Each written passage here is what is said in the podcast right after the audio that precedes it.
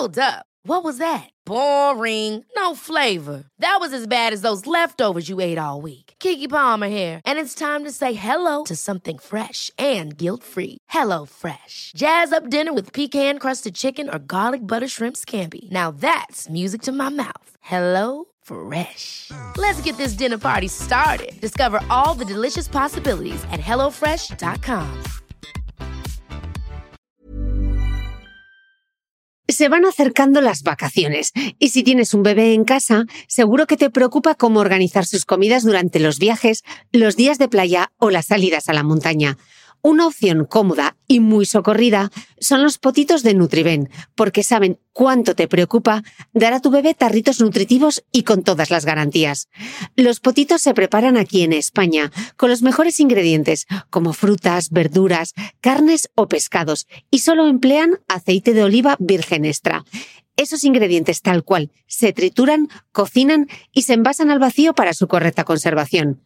Y ya sabes que igual de importantes son los ingredientes que lleva un alimento como los que no lleva. Los potitos de Nutriben son tarritos que no contienen sal, azúcares añadidos, almidón, colorantes, conservantes, gluten o aceite de palma. Recuerda que los únicos potitos son de Nutriben. Gracias a Nutriben y a su marca Potitos por apoyar los buenos contenidos en este podcast.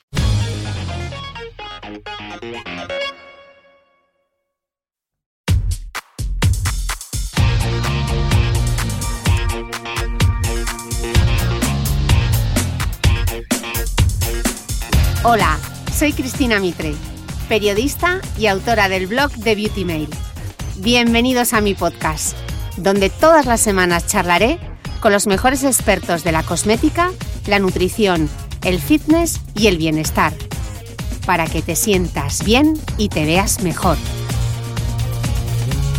La entrevista que estás a punto de escuchar forma parte de una nueva serie de divulgación sobre medicina estética en colaboración con Teoxan, laboratorio suizo especializado en la fabricación y diseño de ácido hialurónico dinámico. Durante el mes de septiembre, gracias a Teoxan, charlaremos con algunos de los mejores expertos en medicina estética sobre los distintos usos de los rellenos dérmicos con ácido hialurónico, tanto para tratar arrugas como para aportar volumen o mejorar la calidad de la piel. En este espacio semanal, reconocidos expertos en medicina estética responderán a las dudas más habituales sobre este tipo de tratamientos. Para más información sobre los productos de Teoxan, consulta con tu médico estético. Bienvenidos todos a esta nueva serie sobre medicina estética de la mano de Teoxan Hoy al otro lado de los micrófonos tengo a la doctora Paula Rosso, médica estética y experta en medicina preventiva o anti-aging, y al doctor José Vicente Lajo, experto en medicina estética y sin duda uno de los grandes referentes en este campo en nuestro país. Bueno, doctores, bienvenidos. Hoy entrevista a tres manos. ¡Qué ilusión! Sí, ¿no? Qué divertido. Sí, qué divertido. Buenos días, Cristina. Buenos días. Hubiese sido mucho mejor hacerlo en Madrid, pero bueno, al menos en remoto eh, hemos podido ponernos voz y cara, aunque nos ha costado un poquillo el arranque, pero lo hemos logrado. Sí, ya, la tecnología, superamos ese, ese bache de tecnología. Eh, doctores, eh, llevamos dos semanas ya hablando sobre ácido hialurónico y sus aplicaciones tanto en los labios y en las ojeras, pero hoy me gustaría profundizar un poquito más y casi que me gustaría hacer un viaje fascinante al corazón de esta molécula. Así que para arrancar, y como no damos nada por supuesto, me gustaría saber realmente qué es el ácido hialurónico. ¿Hablo yo? Habla tú. Vale. Perfecto. Eh, genial. Mira, eh, el ácido hialurónico la verdad es que es un filler eh, que lleva en el mercado pues ya por encima de las dos décadas y que además ha cogido absoluta relevancia en los tratamientos faciales. Yo te diría que hoy en día es el producto por antonomasia si queremos buscar el relleno o la voluminización de los tejidos blandos. ¿Y por qué se debe esto? Pues principalmente porque es que el ácido hialurónico es el que mejor se integra en los tejidos, es el que mejor es eh, aceptado como filler por, por, nuestros tejidos y, además porque es un producto que, nos da una gran versatilidad a la hora de manejarlo.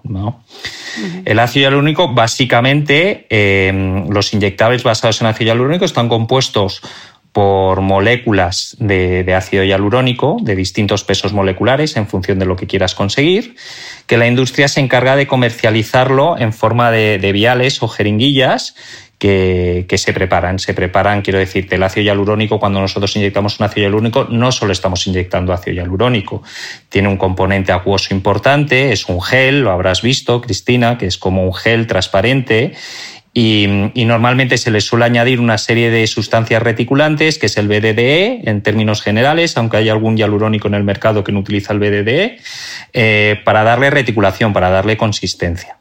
Mm. Luego bajaremos a que nos expliques bien esto de la reticulación y el BBBDE, que ya me lo he apuntado, que eso no sabemos muy bien qué es, pero de ácido hialurónico hablamos mucho, incluso en cosmética. Entonces, mm, en tratamientos, en serums, en cremas, ¿qué diferencia hay entre ese, ese ácido hialurónico que se inyecta y ese ácido hialurónico que nos ponemos en un tratamiento, en una crema, por ejemplo?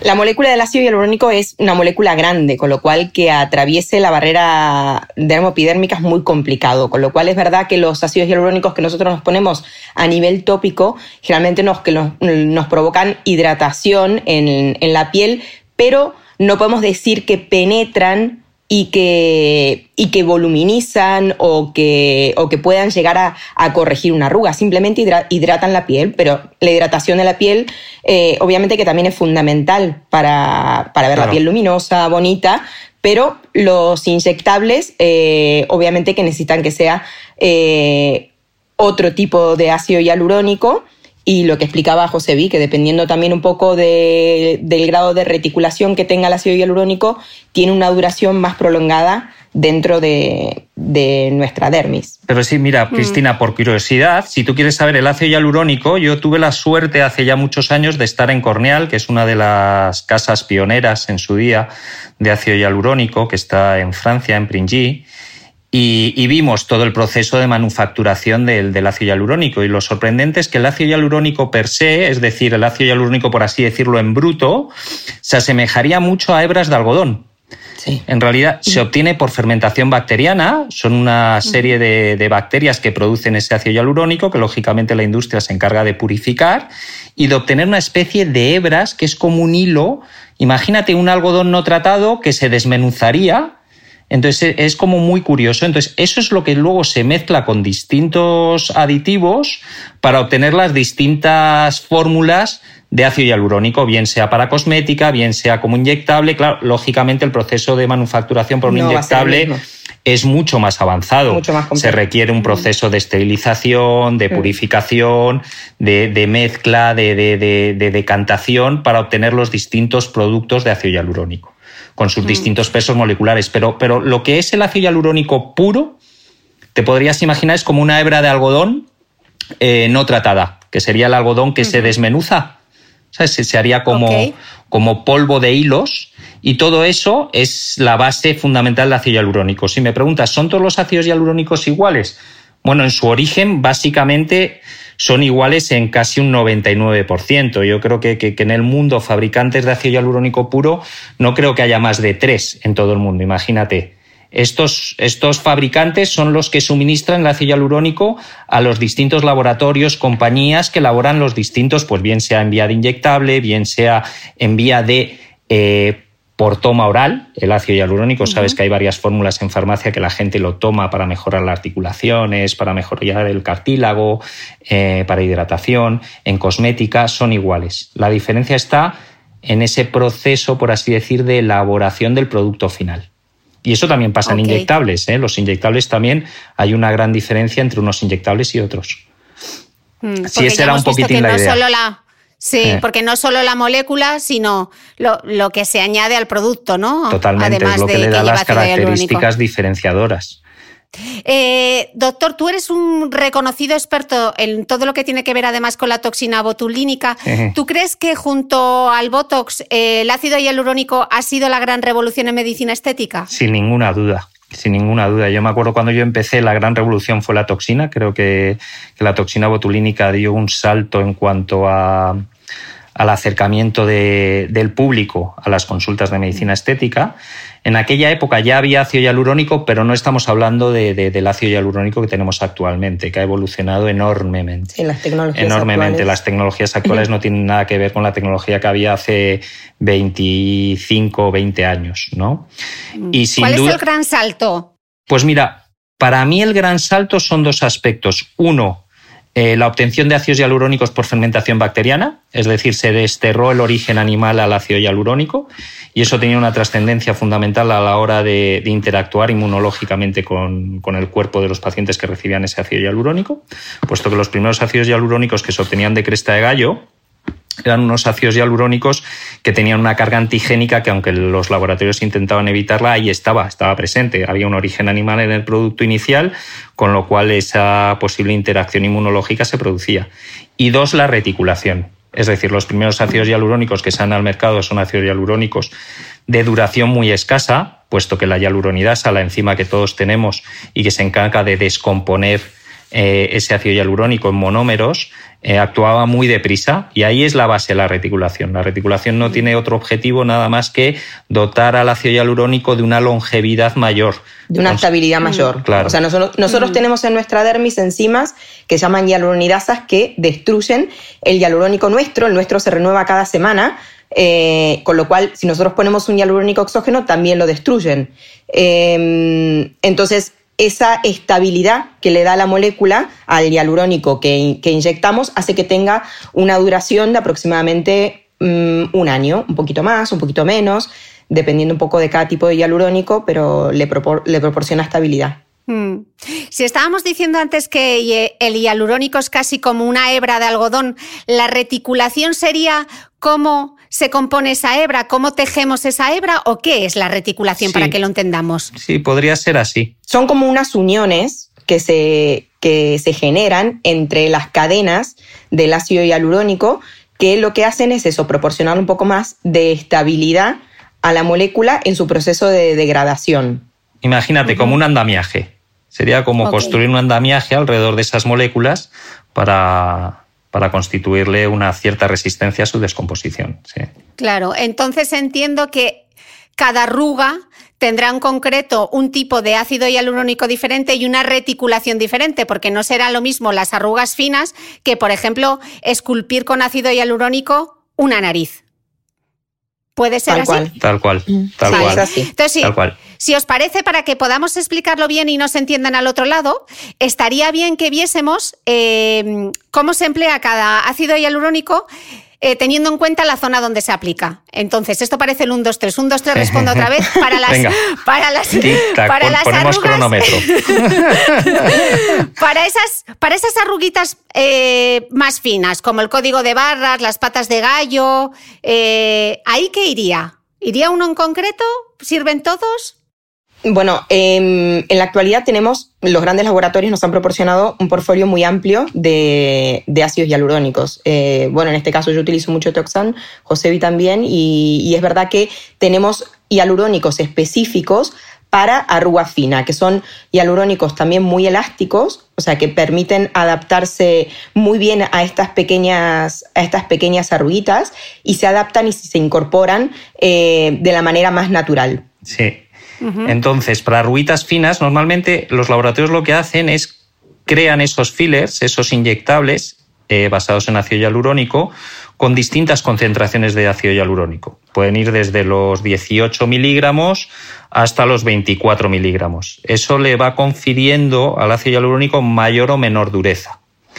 Y la reticulación juega un papel importante, bueno, pero es que esto ya es una tecnología como, como muy avanzada, es decir, hay ácidos hialurónicos más rígidos y ácidos hialurónicos más elásticos, con una mayor capacidad de resistencia a. Es como que. A la mímica. A la, mímica, porque, porque tú ahí generas en la mímica fuerzas de resistencia y entonces, eh, por ejemplo, en patas de gallo o en código de barras te interesa un ácido hialurónico muy elástico, que se adapte muy bien al movimiento continuo de esas zonas que son muy dinámicas, que por eso hay arrugas, porque está en continuo movimiento. Y que sea natural, que no, veas el hialurónico claro. en el rostro de la paciente. Claro, entonces ahí se buscan Eso es lo que decís. Hmm. Dinámico, ¿no? Cuando decís ácido hialurónico dinámico, es a eso a lo que os referís, claro, ¿no? Al ser más elástico, se adapta muy bien al movimiento y tiene una capacidad de deformidad eh, mayor que otros ácidos hialurónicos que a lo mejor lo que buscas es más estructura, más firmeza, como podría ser, por ejemplo, para estructurar un rostro o para tratar el, óvalo, facial, o un pómulo. Tienes que dar un ácido hialurónico que sea como más sólido, más contundente. Ok. Vale, entonces esto depende no solo de la pericia del médico estético, sino también que tenga un, podríamos decirlo casi como un arsenal a su alcance. Correcto, como la, paleta de un, de un artista que, está pintando un cuadro, tener los distintos tipos de colores, las distintas gamas de colores para conseguir el objetivo final. Correcto. Si la toxina botulínica lo que hace eh, es paralizar el músculo y evitar su contracción para que no se forme esa arruga, eh, ¿El ácido hialurónico dónde se inyecta? Depende del tipo de ácido hialurónico que, querramos inyectar. Eh, lo ponemos en diferentes profundidades. Por ejemplo, tenemos ácidos hialurónicos que los utilizamos para hidratar la piel y esos tienen que ir en las primeras capas de la dermis, o sea, bien superficiales. Em, y hay otros hialurónicos que nosotros lo que queremos hacer es proyectar y dar volumen y lo ponemos supraperióstico, o sea, justo por encima del hueso como para lograr una proyección más natural y mucho más armónica. Entonces, es verdad que mm. cada hialurónico, y eso es lo que cuando damos cursos de formación a otros médicos, explicamos qué tipo de hialurónico, la gama que tenemos de ácidos hialurónicos y en qué plano debemos ponerlo para, para obtener un buen resultado. Mm. Así que entiendo que dependiendo del plano también dolerá más o dolerá menos, ¿no? Cuanto más superficial menos duele y cuanto más profundo más duele. No tiene por qué. ¿eh? No sé, no, te creas que es tan así. No, es tan así, ¿eh? eh yo creo que, va a depender. Da la sensación, pero. Da la sensación, pero no es tan así.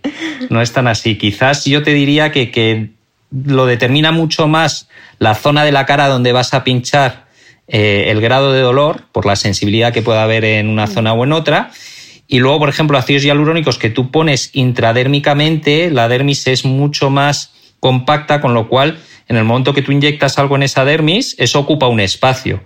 Ese espacio que es ocupado por ese ácido hialurónico que tú colocas genera como si dijéramos una fuerza de resistencia a ocupar ese espacio y esa fuerza de resistencia genera una sensación dolorosa. Con lo cual, a veces una inyección más superficial resulta más molesta que, por ejemplo, una inyección eh, a nivel del tejido graso. La zona que menos duele de la cara es el tejido graso. ¿Por qué? Porque tú colocas el ácido hialurónico ahí y la capacidad de expansión de ese tejido es muy grande, con lo cual tú puedes colocar cualquier cosa que el tejido se adapta muy bien a ese nuevo volumen ocupado por otras Y las terminales nerviosas tú piensas que están en la piel, no están más profundas, con lo cual es verdad que a veces las superficies duelen un poquito más, pero bueno, tenemos diferentes maneras de, que eso no sea tan molesto. Por ejemplo, en la piel tú puedes poner una crema anestésica eh, y disminuir bastante o minimizar bastante la molestia que puede sentir la paciente. Y en planos profundos, generalmente nosotros utilizamos microcánulas que, hacen que el mm. trabajo sea eh, mucho menos molesto y doloroso y con mucho menos puntos de, entrada, con lo cual menos ah. posibilidad de hematoma en la paciente. Yo no sé si a Paula le pasa, pero a mí me pasa que muchas pacientes, por ejemplo, que, les haces un tratamiento facial, que era lo que llamamos antiguamente la mesoterapia, y que son todos estos tratamientos de redensificación, y, y le resultaba más molesto eso que a lo mejor hacer una voluminización en, los pómulos o una mm. voluminización de la mandíbula, para que tú te hagas una idea, o sea que fíjate. Ya que has sacado el tema de la mesoterapia, ¿cuál es la diferencia entre un relleno dérmico con ácido hialurónico y la mesoterapia? Porque al final, como vemos agujas, parece que es lo mismo, pero no es lo mismo. Bueno, em, la mesoterapia es una técnica que es, es, es como decir algo muy genérico, ¿no? Mesoterapia es poner un producto en el mesodermo, la dermis. Eso tú, depende de lo que tú estés inyectando logras un resultado. Eh, entonces, antiguamente en la mesoterapia se ponían a veces complejos más eh, de vitaminas, de antioxidantes, eh, y ahora tienes la posibilidad de poner ácidos hialurónicos no reticulados, o sea que tienen una menor duración, pero no te proyectan ni voluminizan, acompañados de complejos dermorestructurantes que también tienen antioxidantes, vitaminas, minerales que los ponemos bien superficiales en la piel para hidratar y para nutrir. Hmm. Esa es la famosa redensificación o hidratación versus redensificación, que hablaremos más adelante. Eh, quería preguntaros, cuando, cuando decimos que el ácido hialurónico se reabsorbe, ¿a qué ah. nos referimos realmente? ¿A dónde va? Eh, el ácido hialurónico se reabsorbe por eso que hablamos al principio de la charla de la presencia de la hialuronidasa en el, en el cuerpo. Entonces, la hialuronidasa lo que hace es desde el minuto uno que tú tienes el ácido hialurónico en tu tejido, empieza un proceso de descomposición, puesto que ella registra ese ácido hialurónico como un ácido hialurónico no en las condiciones óptimas que ella tiene registrada. Al final, la hialuronidasa lo que hace es, se encarga de renovar el ácido hialurónico envejecido, envejecido que tenemos nosotros.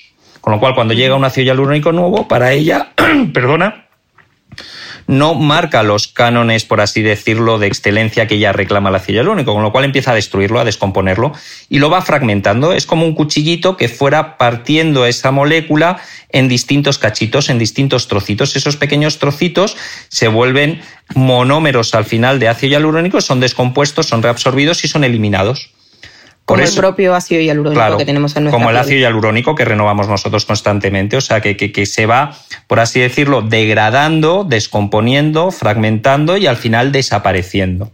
Si es verdad que, claro, el ácido hialurónico en el tejido donde está genera unos cambios en el propio tejido, que es un poco complejo, pero, pero, pero lo hemos visto a nivel ecográfico, cómo el tejido nuestro propio aprovecha la presencia de ácido hialurónico para crecer en estructuras como pueda ser eh, colágeno, elastina, migración de fibroblastos hacia la zona donde está el ácido hialurónico, con lo cual se genera como si dijéramos un refuerzo de nuestro propio tejido. O sea que la propia degradación del ácido hialurónico hace que se estimule la producción de colágeno.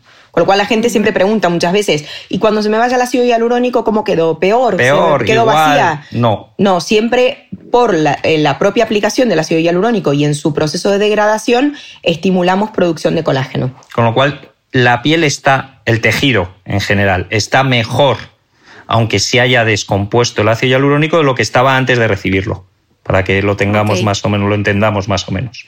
No estamos usando muchas palabras técnicas, ¿no, Cristina? No, no, no, fenomenal, se entiende fenomenal. Eh, entonces está claro que es seguro, pero es inocuo. ¿Se, puede, ¿Se te puede ir la mano con el ácido hialurónico y entonces esa ya no es capaz de degradarlo o no? A ver, em, inocuo, yo creo que no hay nada inocuo. Y en medicina los médicos entendemos que la inocuidad no existe. Desde el momento que partimos de la base de que existen enfermedades autoinmunes, que son nuestra propia inmunidad agrediéndonos a nosotros mismos, pues pensar que algo que nosotros podamos colocar no pueda tener un riesgo, aunque sea mínimo, aunque sea excepcional, de que puedan ir las cosas como tú no tenías previsto, es un error. Es decir, el ácido hialurónico no es inocuo, puede tener eh, efectos secundarios o efectos no deseados que se manifiestan. Aquí, ¿qué es lo importante? Aquí lo importante es, uno, Sabemos que es un producto que nosotros podemos actuar sobre él para acelerar su degradación, con lo cual frente a un problema nosotros podemos acelerar ese proceso de descomposición propio que tenemos las personas. Claro, tiene antídoto. Por así decirlo, tiene antídoto. tenemos la posibilidad de nosotros acelerar ese proceso de degradación.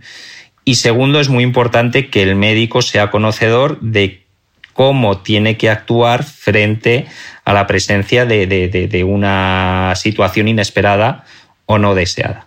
Esos son los dos pilares.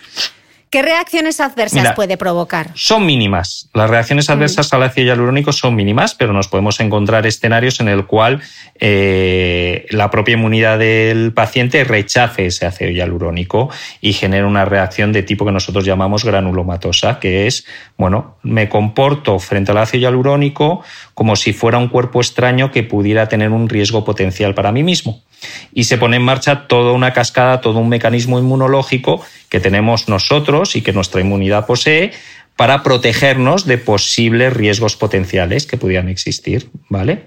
Frente a esa situación, bueno, pues tienes que tener claro cuál es el protocolo de actuar para ir progresivamente eliminando eso y resolverlo.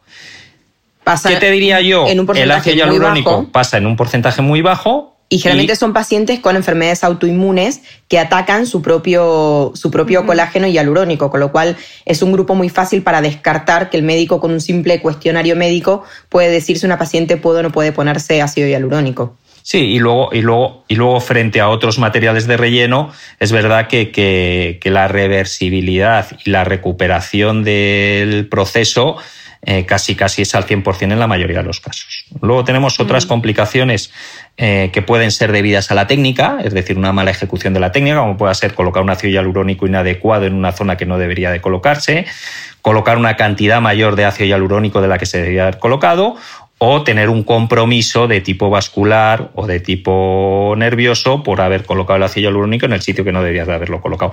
Pero todo esto, lógicamente, nosotros lo que hacemos es, prepararnos lo mejor que podemos, tener los mejores conocimientos anatómicos de las zonas que vamos a tratar y tratar de ser lo más seguros posibles.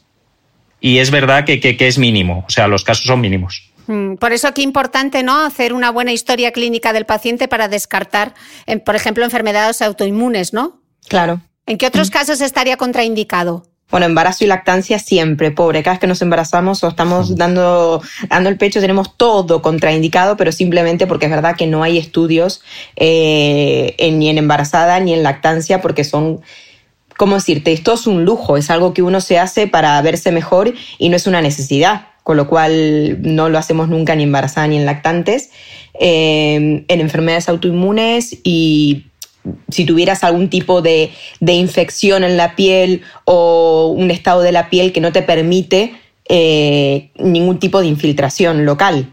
Sería otro tipo de, contraindicación, pero no tiene grandes contraindicaciones el ácido hialurónico.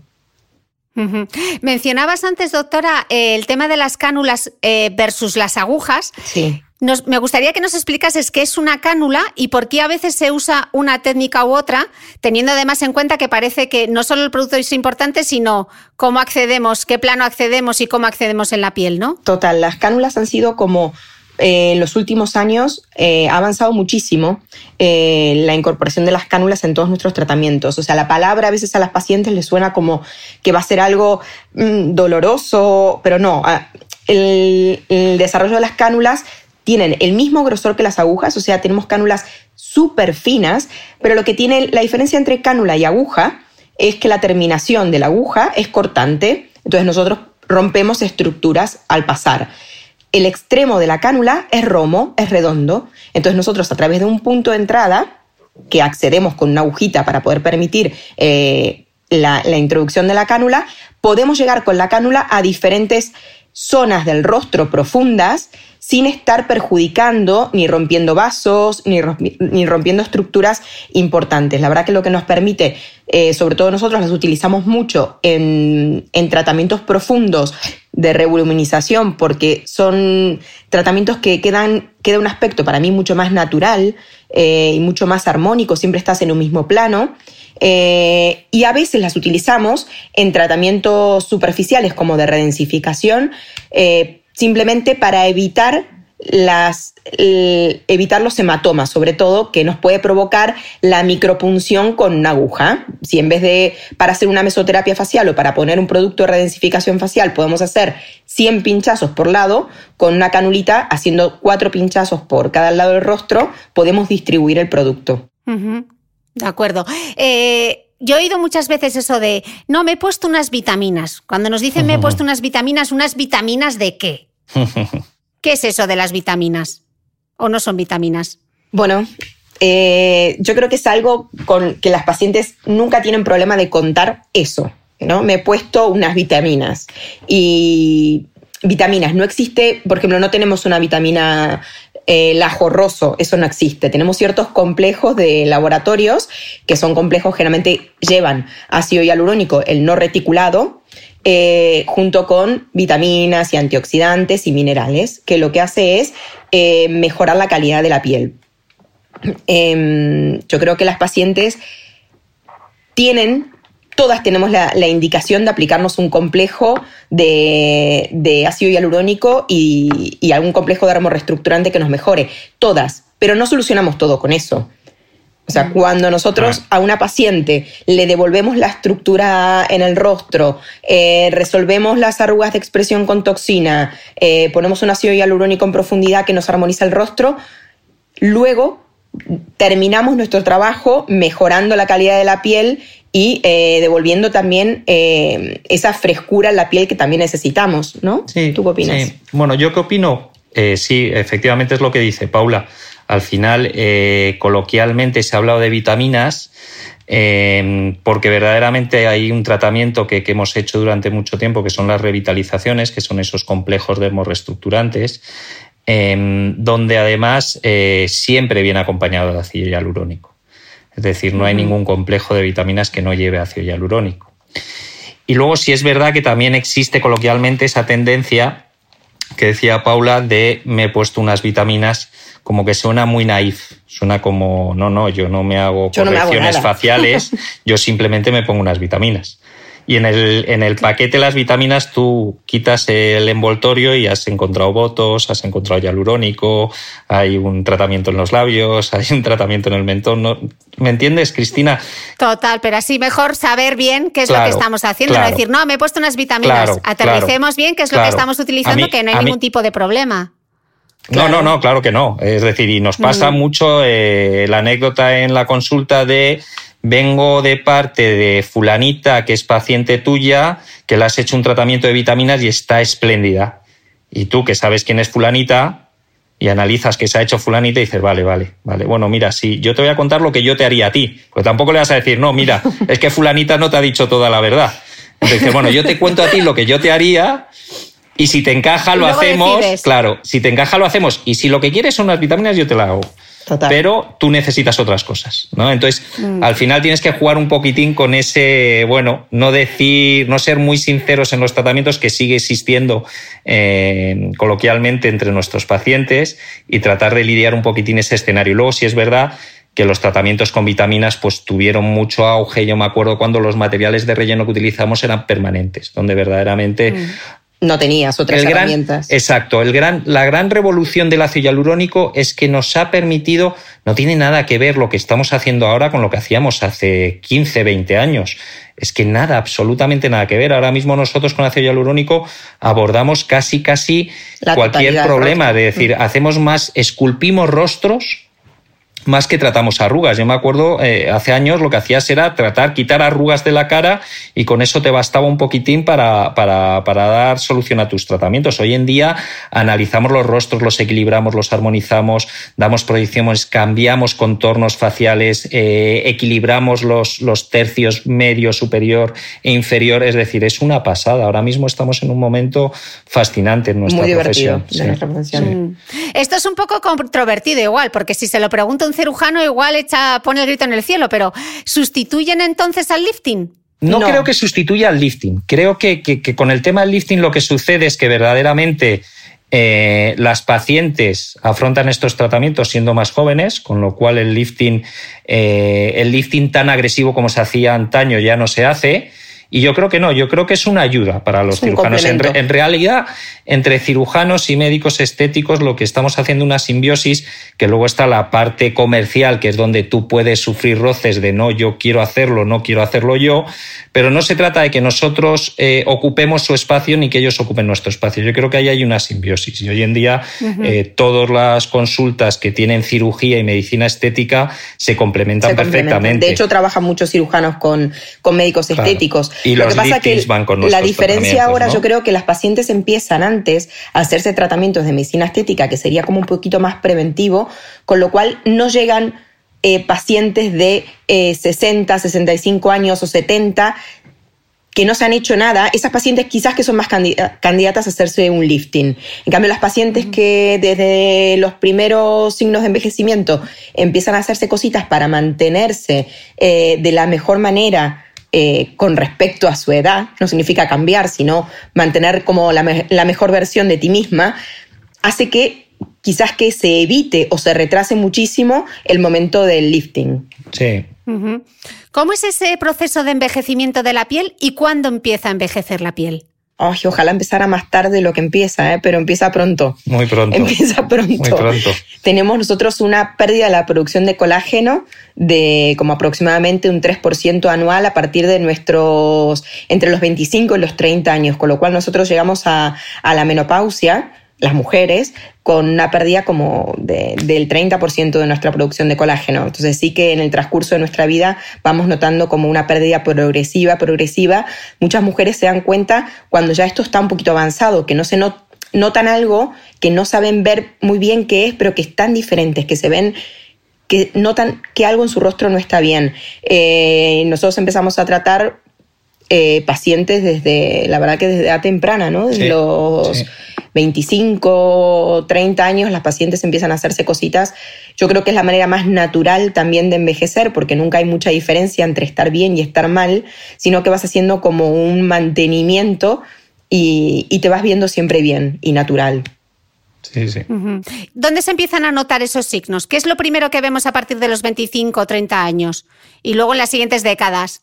Para mí, la, zona donde empieza a transmitirnos el envejecimiento, y es lo que vemos todos, es en, el tercio de, de, los ojos, ¿no? Es el antifaz de los ojos yo creo que es el que primero empieza a mostrar signos de envejecimiento. Hablaba Paula de la pérdida de colágeno, pero no podemos olvidarnos del sufrimiento que sometemos a la piel con el sol y con la exposición solar y el estrés al que nos sometemos y la falta de cuidados que algunas veces encontramos. Eh, serían los ojos, principalmente. Y el tercio medio también en los compartimentos grasos profundos. Claro, efectivamente, eso es lo que iba a decir. Que luego, después ya, a partir de los 50 más o menos, empieza a producirse una importante reabsorción de hueso, con lo cual el hueso que sustentaba la cara empieza como si dijéramos a retraerse hacia adentro, como si fuera un cajón que se fuera metiendo hacia adentro, con lo cual ese soporte, ese pollete sobre, que, sobre el que apoyaban los tejidos blandos deja de apoyar y empieza a caer, con lo cual se produce un descenso progresivo de la cara, que es lo que hace que se empiece a marcar más una ojera, que se empieza a marcar más una línea media a lo largo del pómulo, que de repente la línea de la mandíbula se empieza a desdibujar y empieza a descolgar la parte de lo que llamamos la cococha, coloquialmente, ¿no? que es ese joule que dicen los ingleses. Eh, todo eso se empieza a producir. Los tejidos grasos encima luego se empiezan a reabsorber en algunas zonas y a sentarse en otras, con lo cual se produce todo un proceso progresivo de muchos compartimentos y muchas estructuras de la cara que dan lugar al envejecimiento final. Y eso es contra lo que nosotros tenemos que, ir combatiendo. ¿Y los músculos? Y los músculos igualmente. Es decir, los músculos, pero un poco los músculos depende de qué ¿no? Porque hay músculos que se potencian. Depende de qué músculos. Que es lo que nosotros intentamos evitar con la toxina botulínica, ¿no? Eh, mientras que los compartimentos grasos y el hueso se, se, va reabsorbiendo, nosotros con los músculos los vamos como hipertrofiando, como volviendo cada vez más fuertes. El entrecejo lo fruncimos todos los días y vamos generando esas arruguitas en el entrecejo. Eh, cerramos todos los días los ojos con mucha fuerza y generamos las patitas de gallo. Levantamos las cejas muchas veces y generamos las arrugas frontales, con lo cual es verdad que nosotros las arrugas, los músculos, muchas veces los potenciamos y los queremos relajar un poco con la toxina botulínica, pero las estructuras óseas y grasas se van como reabsorbiendo y por eso las rellenamos con, con fillers como con ácido hialurónico. Por eso a veces las pacientes nos preguntan, ¿qué es mejor, toxina o ácido hialurónico? Siempre les digo, es como aceite, vinagre. Tienes que poner las dos cosas mm. para que la ensalada esté rica. No es una cosa y la quito la, otra. Una u otra. Son un complemento para estar bien. Y luego, y luego, también los músculos, la mímica continuada hace que se produzcan, se potencien unos determinados músculos en perjuicio de otros. Eh, tú imagínate, Cristina, tú, por ejemplo, utilizas unos músculos para estirar el brazo y otros músculos para doblar el codo, ¿correcto? Si tú desequilibras la relación entre ambos músculos, pues es lo que pasa, por ejemplo, en los culturistas, que tú ves que cuando desarrollan o hipertrofian el bíceps, pues tienen casi el codo permanentemente doblado. Y tú a ese culturista dices, estira el brazo y es incapaz de elongar completamente el brazo. Se ha producido una descompensación entre el tríceps y el bíceps, ¿correcto? Bueno, esas descompensaciones en la cara también suceden y es algo que uno tiene que prestar atención para tratar de buscar el equilibrio que más beneficie a la persona. Eh, entre músculos hay músculos que tiran de estructuras para arriba y hay músculos que tiran de estructuras para abajo. Bueno, pues se trata de potenciar los que levantan y frenar un poco los que tiran las cosas para abajo. Bueno, es, complejo, pero es interesantísimo. Entonces, pregunta que lanzo yo aquí. En este podcast insistimos mucho en la importancia del entrenamiento de fuerza, sobre todo en el caso de la mujer de cara a la menopausia. Entonces digo yo, ¿funciona la gimnasia facial para fortalecer esos músculos que nos interesa fortalecer o no? Mira, funciona si sabes cuáles son los músculos que tienes que fortalecer. Y perjudica si fortaleces los músculos que no deberías de fortalecer, con lo cual no sirve cualquier gimnasia facial. Ahora, si nosotros tenemos claro cuál es la gimnasia facial que tenemos que ejercer y cuáles son los músculos que tenemos que potenciar, indudablemente. Puede beneficiar, pero si no tienes conocimiento de qué ejercicios te pueden provocar más arrugas, en el fondo puedes terminar más arrugada también. Con lo cual, hay que, si lo haces, hay que investigar mucho en qué tipo de grupo muscular quieres potenciar y cómo lo quieres hacer para que al mismo tiempo no se te arrugue la piel. Claro, ¿qué grupo muscular es el que interesa? Porque seguro es lo que se están preguntando al otro lado. Por ejemplo, los cigomáticos sería el cigomático es un músculo que eh, es el que atraviesa todo el pómulo y llega como hasta la comisura de la boca. Y ese sí que sería un músculo muchas veces interesante a potenciar. Pero hay muchos otros músculos, o el frontal para despejar un poco la mirada, o sea, que, el ojo se abra. Hay otros músculos que son depresores y que no serían buenos potenciarlos porque deprimirían eh, zonas faciales. O, por ejemplo, el platisma, que es este músculo que está en el cuello, si lo potenciamos mucho, puede ser que formemos estas bandas platismales que se ven en los cuellos, que son como unas líneas bien marcadas musculares. Entonces, tenemos que tener mucho conocimiento como para hacer una correcta claro. gimnasia facial. One size fits all seems like a good idea for clothes until you try them on. Same goes for healthcare. That's why United Healthcare offers flexible, budget friendly coverage for medical, vision, dental, and more. Learn more at uh1.com. Hold up. What was that? Boring. No flavor. That was as bad as those leftovers you ate all week. Kiki Palmer here, and it's time to say hello to something fresh and guilt-free. Hello Fresh. Jazz up dinner with pecan-crusted chicken or garlic butter shrimp scampi. Now that's music to my mouth. Hello Fresh. Let's get this dinner party started. Discover all the delicious possibilities at hellofresh.com. ¿Sabías que los bebés son capaces de autorregularse y comer lo que necesitan? Hasta el primer año, la leche ha de ser su alimento principal, bien sea lactancia materna o artificial, y poco a poco podrán ir probando diferentes texturas y alimentos. Ahora, con buena temperatura, a todos nos gusta salir más de casa, y en verano pasamos mucho tiempo fuera, en la playa, la montaña o recorriendo el mundo. Si tienes un bebé que ya ha empezado con la alimentación complementaria, para esos momentos puedes contar con los diferentes tarritos que ofrece Potitos. Hay recetas para bebés desde 4 y 6 meses y solo llevan ingredientes como frutas, verduras, carnes o pescados que se trituran y se envasan tal cual. Los potitos de Nutriben son tarritos seguros, fáciles de conservar y transportar, ya que no necesitan refrigeración, tan solo mantenerse en un lugar fresco. Se calientan en microondas o al baño María, sin conservantes ni azúcares añadidos. Gracias a Nutriben y a su marca Potitos por ser nuestro mecenas del mes.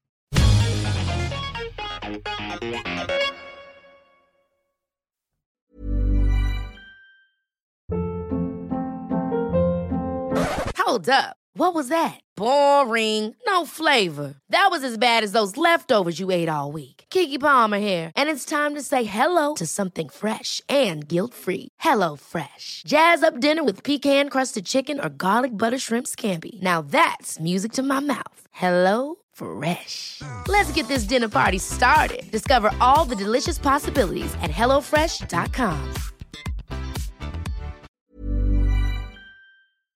Me queda claro por lo que estáis contando, pese a estos mitos que existen respecto al ácido hialurónico, que parece que solo sirve para dar volumen y rellenar, sirve para muchísimas más cosas como es la hidratación, ¿no? Totalmente. Sí, sí, sí, sí, sí, sí. Totalmente. ¿Las pacientes van pidiendo, van pidiendo hidratación o van pidiendo relleno y volumen? Hay A de ver, todo, ¿no? Hay de todo. Yo Hay creo que hay de todo. todo. Hay incluso pacientes que te piden hidratación y lo que quieren es volumen, Sí. y hay pacientes que, que te piden exclusivamente hidratación. Al final, el ácido hialurónico, lo emplees en la forma en la que lo emplees, con el objetivo que lo emplees, siempre va a mejorar la hidratación del tejido. Porque siempre va a captar Porque agua. es hidrofílico. Entonces, eh, ¿qué es una sustancia hidrofílica? Es una sustancia que tiene la- el potencial para atraer agua hacia donde él está posicionado. Si tú lo posicionas en la dermis, vas a hacer que la, eh, la dermis retenga mucha más agua de la que retenía antes de que estuviera el ácido hialurónico y eso le va a aportar hidratación.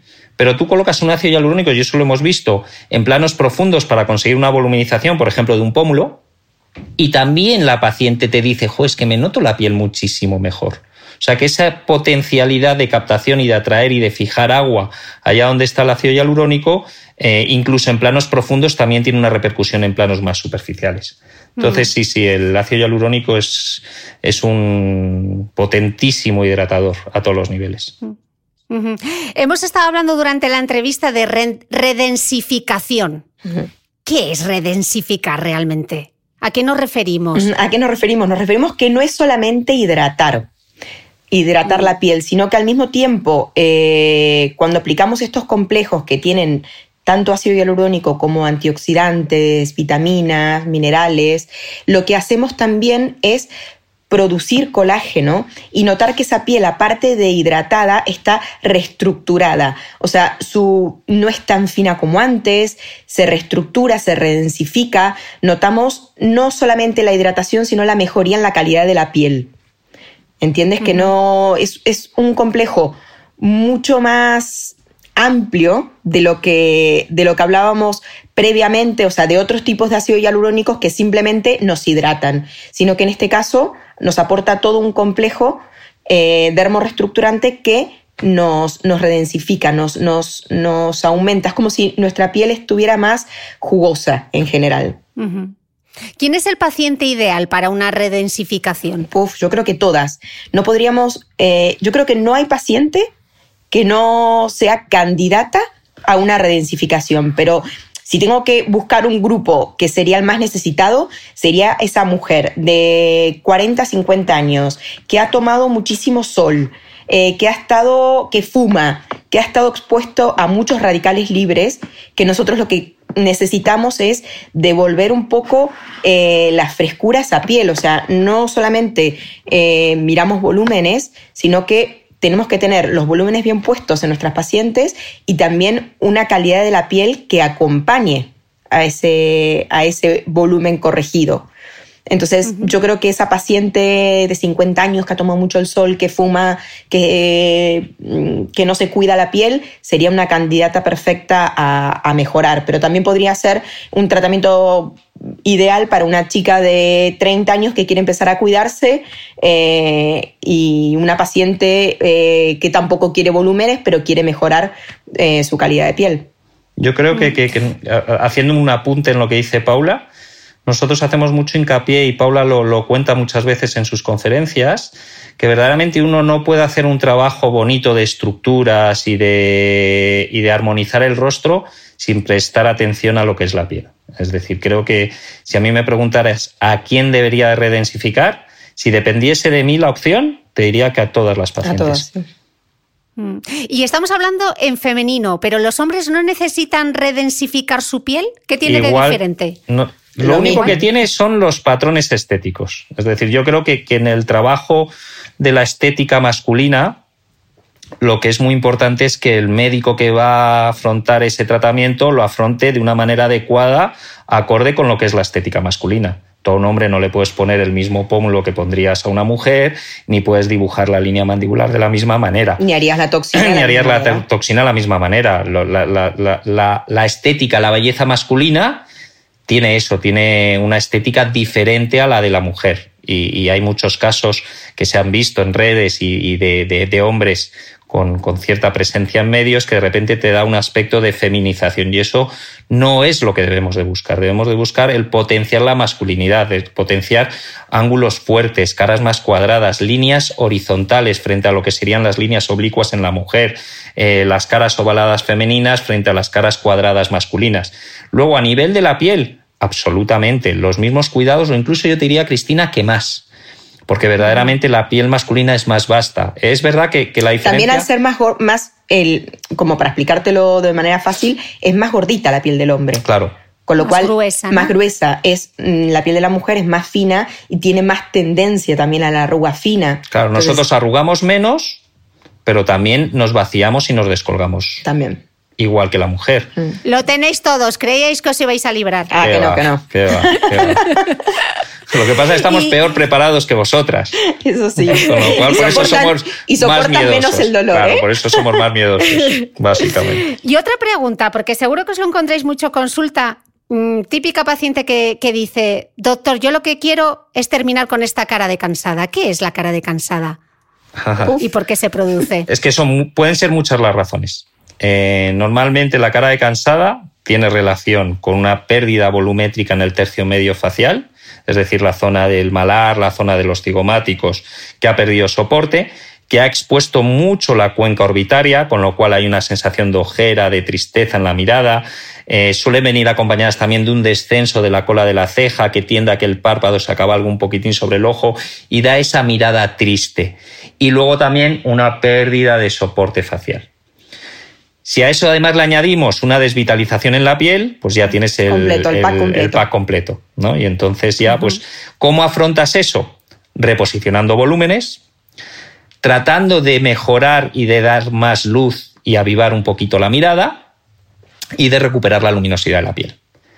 Total, todo lo que venimos hablando, Cristina. Habría que hacer toxina botulínica, habría que hacer ácido hialurónico en profundidad, habría que corregir la zona de la ojera y habría que hacer un tratamiento de redensificación con ácido hialurónico en superficie. Vamos, chapa y pintura. Claro, al final. es lo que tú decías. Luego a veces cara cansada. Quítame, ponme unas vitaminas y no es, no lo resuelves todos mm. con, unas vitaminas, sino que es verdad que lo nuestro es medicina estética y tiene mucho de medicina, pero tiene muchísimo de arte.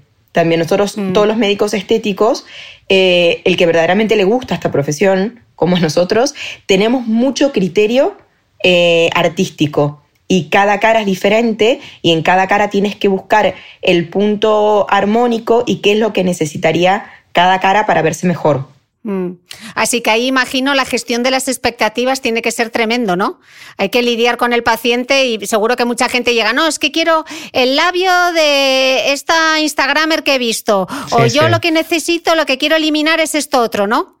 Sí, nosotros eh, es lo más complicado. Al final, el, ponerte de acuerdo con tu paciente, hacerle entender de dónde están los límites y si sus expectativas son reales o no son reales, y tú ser capaz de plasmar eh, lo que tú ves, porque al final es lo que uno ve. tú vienes a verme, Cristina, y yo te veo con unos ojos, y fíjate que Paula y yo trabajamos juntos y tenemos unos criterios eh, muy similares en cuanto a cómo corregimos las cosas, y a lo mejor Paula te ve y en ti ve otras necesidades distintas a las que veo yo, con lo cual ahí tiene que haber una simbiosis médico-paciente eh, muy importante. Nuestro trabajo al final no es que tú seas mejor o peor que otros, sino que tú tienes que encajar, tiene que encajar médico-paciente, tiene que haber ahí un equipo médico-paciente, que el médico te entienda al paciente y que el paciente entienda al médico y que ambos busquen el mismo camino, porque si no, mm. eh, eso va abocado al desastre. Si tú quieres unos labios como Angelina Jolie y no te pegan con tu cara y yo quiero ponerte unos labios finitos y no soy capaz de transmitirte que los labios de Angelina Jolie te van a deformar todo el rostro y acabas con unos labios de Angelina Jolie y además los he hecho yo en contra de mi criterio, pues eso no lleva más que al fracaso. Hmm. Estamos, estamos en esta entrevista hablando de los rellenos dérmicos, pero me gustaría ir a lo básico. ¿Cómo es de importante cuidar ese lienzo? Mm, ¿Qué cuidados cosméticos o qué hábitos de vida debemos tener para tener una buena calidad de piel, aunque luego el paso de los años dejen su huella? Para mí la higiene facial es fundamental. O sea, yo sí que creo que desde pequeñas, y nosotros que tenemos muchos hijos y tenemos hijas adolescentes e hijos adolescentes, les explicamos que la parte de la higiene facial es como un primer paso que desde pequeños que comenzamos con acné, ya tenemos que, que, implementar en nuestra rutina, eh, aplicar un, por la noche una leche limpiadora, un tónico que esté de acuerdo a nuestra necesidad, si tiene que ser más para mm, eh, para un efecto de la, para tratar el acné o para revitalizar la piel o para mejorar, para dar luminosidad. Yo creo que esos pasos de limpieza y de aplicación de unas, unas mínimas, mínimos eh, cuidados tipo un serum o una crema para cada tipo de, de, piel y para cada rostro que es diferente, eso sería como una muy buena enseñanza que tendríamos que tener desde pequeñitos, ¿no? Sí y además la cosmética actualmente está tan avanzada y, hay tanta inversión en la cosmética y, es una cosmética tan potente que verdaderamente es un gran complemento nuestro. Es, un complemento fundamental. Te va a dar que tus resultados como tratamiento sean mejores, que prepares a la paciente mucho mejor, con lo cual los impactos tuyos tiendes a reducirlos tanto en número como en cantidad y luego además consigues perpetuar los resultados. Con lo cual yo, yo no contemplo nuestra profesión sin cosmética. Antes, al principio, me hablabas tú de, de, que si un cirujano estaría un poquito en contra de lo que nosotros te estábamos aportando. Yo creo que no. Yo creo que hay un sinergismo total a todo. Eh, nuestro trabajo va a mejorar la cirugía del cirujano, del mismo modo que la cosmética va a mejorar nuestro, propio trabajo. Es como unos pasos en una escalera donde cada, cada peldaño tiene, tiene su lugar y al final construyes ese camino de un sitio a otro, que es el que queremos recorrer. Mm. Si hemos optado por rellenos dérmicos con ácido hialurónico, ¿hay algún, eh, me gustaría por un lado ver los cuidados básicos y si hay alguna contraindicación, por ejemplo, eh, utilización de radiofrecuencia o otros tratamientos como puede ser un láser, eh, ¿qué sí y qué no? Vale.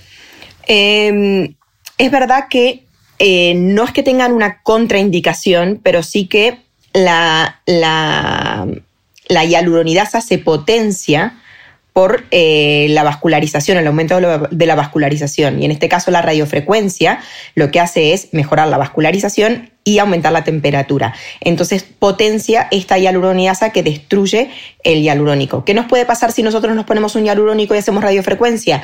que ese proceso de degradación del, del hialurónico se potencie un poco, con lo cual nuestro hialurónico dure menos pero no tiene una contraindicación, sino que muchas veces las pacientes que se ponen hialurónico en pómulos, luego cuando se hacen radiofrecuencia, eh, intentan que incidir más en óvalo facial y en el cuello, el escote y otras zonas para que no se les degrade ese ácido hialurónico. Luego, perdona, que, haga una salvedad. Luego también es importante la parte de la integración, ¿no? No es, no es tanto ya me hago hialurónico, no me puedo hacer radiofrecuencia en esta zona, sino cuándo puedes hacerte la radiofrecuencia.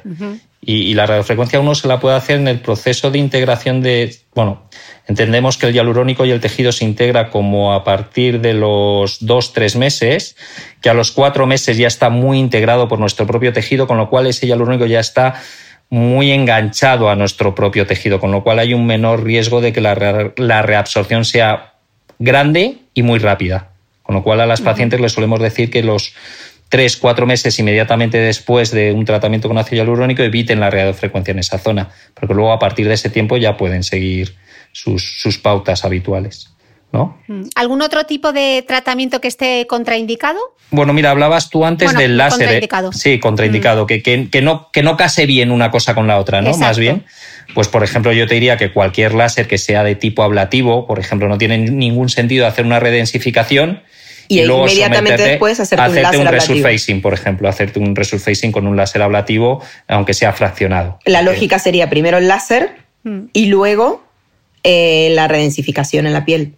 ¿Y una luz pulsada, por ejemplo? No, mira, la luz pulsada, eh, yo me acuerdo hace poco, bueno, hace poco, no, hace ya tiempo, trabajé con, un laboratorio tanto de láseres y con otro de, de, ácido hialurónico para ver si había algún tipo de incidencia entre una tecnología y la otra. Y verdaderamente la luz pulsada no, porque la penetración de la luz pulsada no es tan grande, se queda mucho más en superficie y luego es muy dispersa, es decir, hay muchos elementos que van absorbiendo pequeños fragmentos de energía, con lo cual la dosis que pueda llegar al ácido hialurónico es muy bajita o al entorno del ácido hialurónico. ¿no? Entonces la luz pulsada no, no, conlleva una contraindicación como o un desaconsejarla como podría ser un láser o como hablábamos antes de la radiofrecuencia. Yo creo que la luz pulsada se puede implementar en, en el tratamiento muy pronto, muy rápido. No te digo que lo hagas el mismo día que te haces un tratamiento con ácido hialurónico o en la misma semana, pero a lo mejor la semana siguiente ya podrías hacerlo tranquilamente. ¿Y qué tratamientos sí que son interesantes para potenciar o para mantener esos resultados de los rellenos? Pues mira, cualquier, yo creo, bueno, Paula, cualquier tratamiento de hidratación facial, ¿no? A nivel cosmético que, que aporte hidratación, va a hacer que una piel más hidratada reciba mucho mejor nuestros tratamientos, ¿no? Sí. Sí, sí, sí. O lo que decía ella del láser, hacer un láser pre-tratamiento también está muy bien. Lo bueno es que uno también se deja aconsejar por un médico y que hagas un buen planning, porque no solamente necesitamos ácido hialurónico toxina, es verdad que muchas veces necesitamos luces pulsadas, láseres eh, o diferentes tratamientos. Y ahí está el médico que debe hacer un buen esquema de cómo comenzar y cómo ir continuando para que al final del recorrido el resultado sea mejor. Estábamos hablando antes de la gestión de las expectativas, lo importante que era. ¿Cuáles son los mayores mitos que todavía veis en consulta? Así a ver si los desterramos. vamos, vamos a, desterrar Había una frase que, que me mata cuando la gente dice: Te has puesto botox en los labios. Sí. Esa es mortal. Sí, además es muy graciosa porque empiezas a hablar con tu paciente de, no, mira, debemos de utilizar la toxina botulínica y de repente ves que hay algo en el rostro de tu paciente que cambia. De repente le ves como, digo, no te gusta el Botox, ¿no? Y me, te dice, no, no, no, es que se ven unos labios por ahí. Que, no tiene nada que ver porque el Botox no tiene volumen, no aporta volumen, sino que simplemente va a, relajar un poco la musculatura y sobre todo se utiliza en entrecejo, ojos, patas de gallo y frente.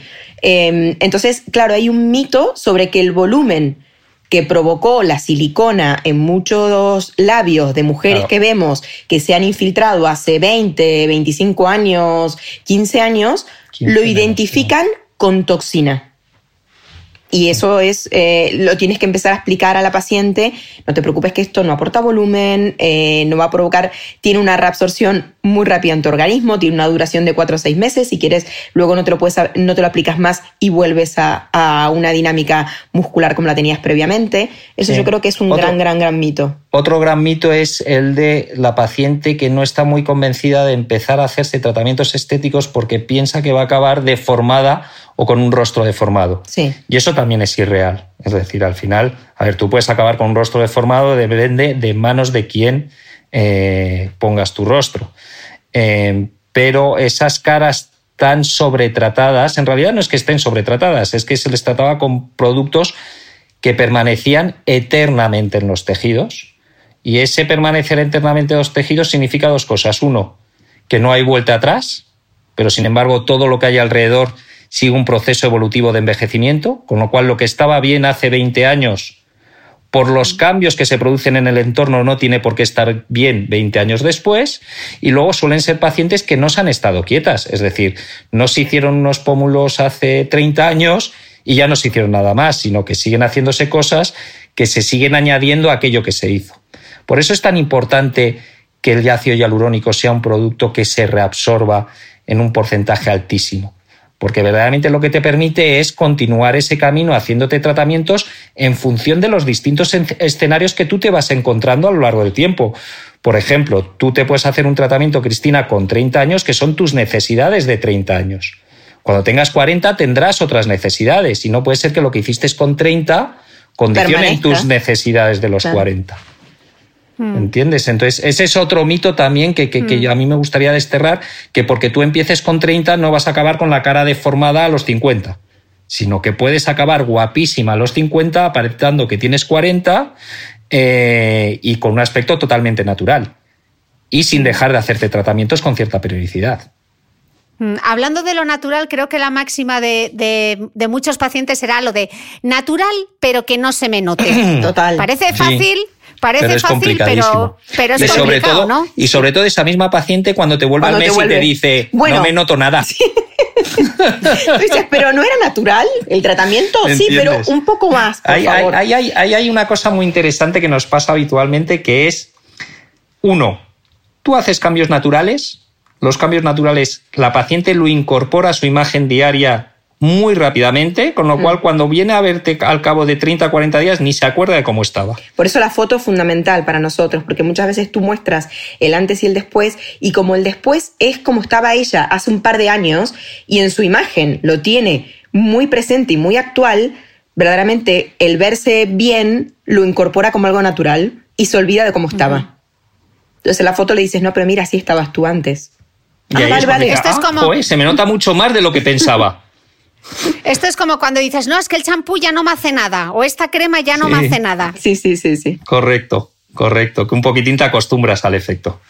Eh, me gustaría, eh, para despedirnos ya, que mm, invitemos a la reflexión a los futuros pacientes o ya pacientes de medicina estética y que vosotros como médicos le dieses esas eh, cinco o cuatro preguntas que debemos hacernos los pacientes antes de ir al médico estético.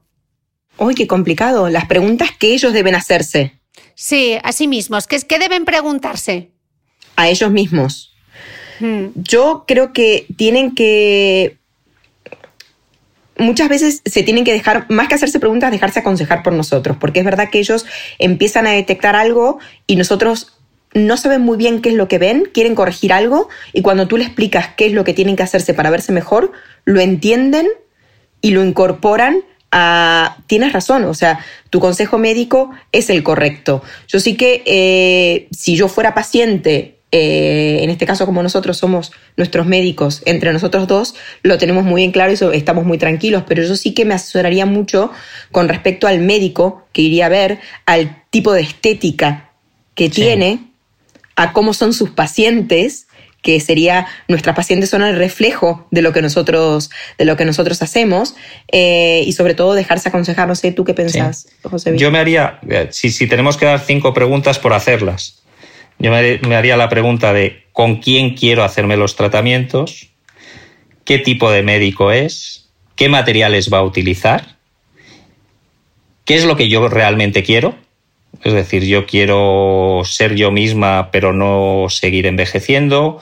Yo quiero cambiar algún aspecto de mi cara que verdaderamente no me gusta y que no me gusta no porque haya envejecido, sino porque no me ha gustado nunca. Y quiero saber si eso lo puedo corregir o no lo puedo corregir. Y por último, yo me preguntaría em, si tengo claro eh, el que este es el camino que debo de seguir, es decir, si no hay mm. otras opciones. Mm. A veces parece un poco difícil eh, encontrar a un buen médico estético. ¿Qué cosas debería preguntar eh, un paciente que llega a la consulta de un médico estético para saber si está en buenas manos o no? Porque a veces puedes tener referencias, pero ¿qué, qué, qué datos indicativos hay? Porque claro, tampoco es que haya... Claro, mira, lo hablábamos antes. Yo creo que, que mm. El médico tiene que ser el mejor médico para el paciente concreto que acude a esa consulta. Porque pacientes tenemos de todos los tipos. Los tenemos exuberantes que buscan la exuberancia, los tenemos naturales que buscan la naturalidad. Con lo cual yo al paciente la recomendación sería si ese médico, lo primero, si ese médico le comprende.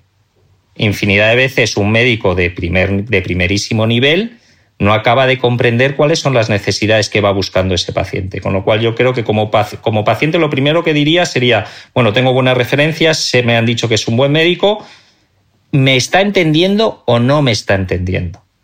Y luego, ¿me está proponiendo algo que me convence o me está proponiendo algo que no me acaba de convencer del todo? Y luego, por supuesto, creo que es muy importante conocer el trabajo del profesional que te va a tratar. Ahí es, hablaba antes la importancia que tienen las fotos en nuestros casos para, para enseñar al paciente cómo cambió o cómo mejoró y también es muy importante para que tú puedas plasmar tu trabajo. Al final nuestro trabajo tiene mucho de artístico, como decía Paula. Entonces, eh, cómo veo yo un rostro embellecido es distinto a cómo lo ve otro médico, igual de bueno o mejor que yo pero diferente, con lo cual tiene que entender tu estética. La calidad de los productos también es importante. Fundamental. que, sea una clínica que maneje eh, productos que tengan buena calidad.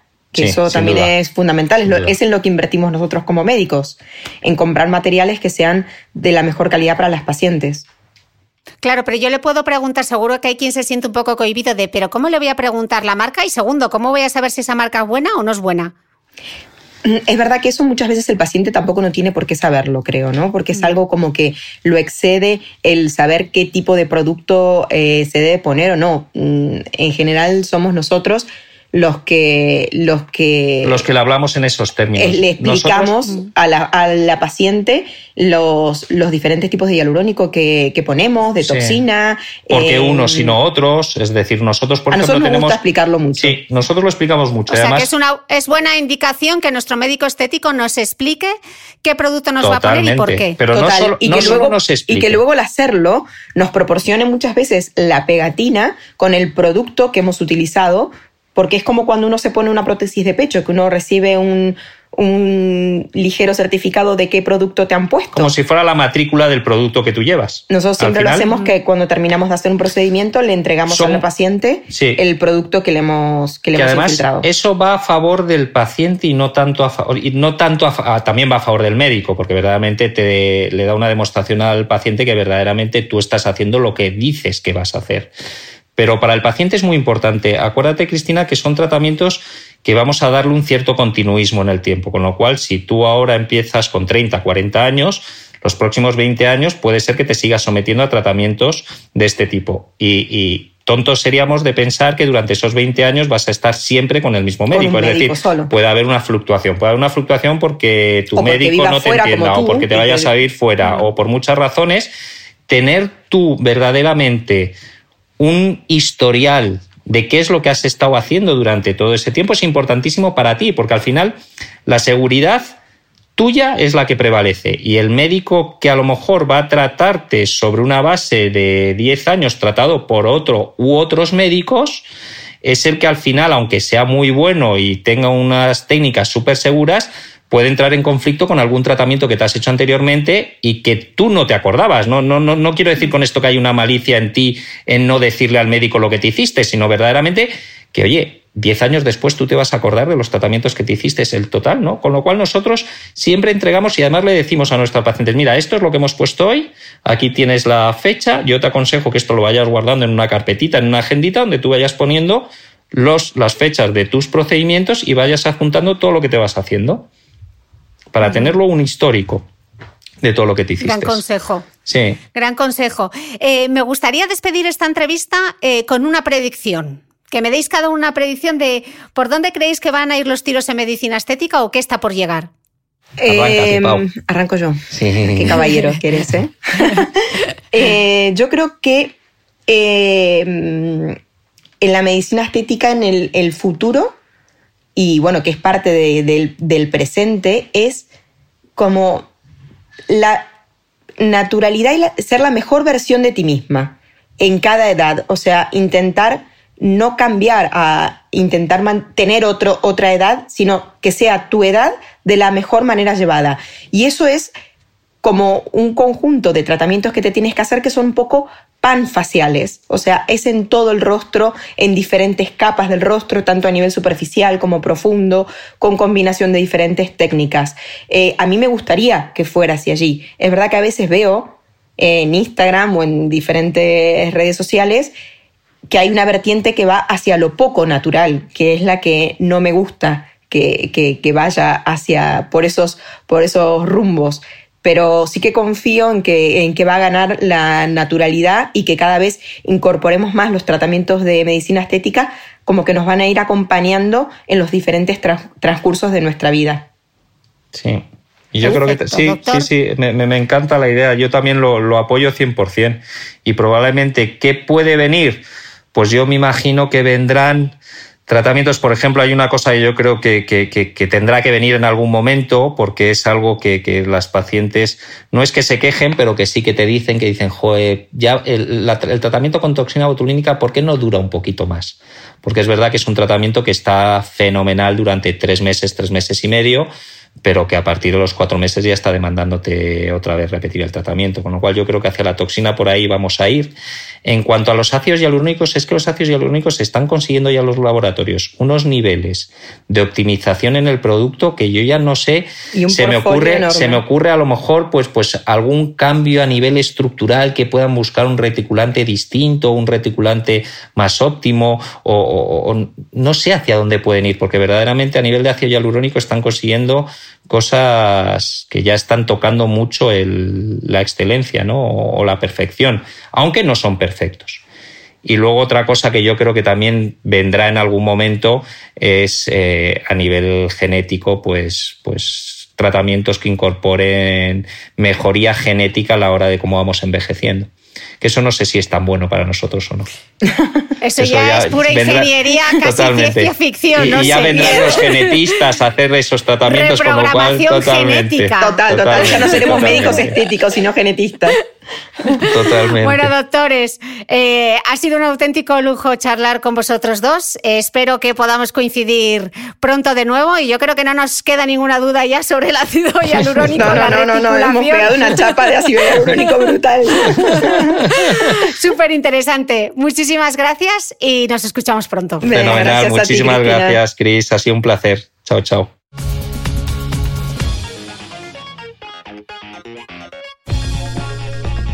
No olvides que todas las notas de este capítulo están en mi blog de beautymail.es. Además, Si no quieres perderte ninguna entrevista, suscríbete a el podcast de Cristina Mitre en tu reproductor de podcast habitual. Y un último favor, si me escuchas en Apple Podcast o en Spotify, regálame una reseña, porque así ayudas a que este podcast siga creciendo. Muchas gracias y nos escuchamos de nuevo el próximo domingo.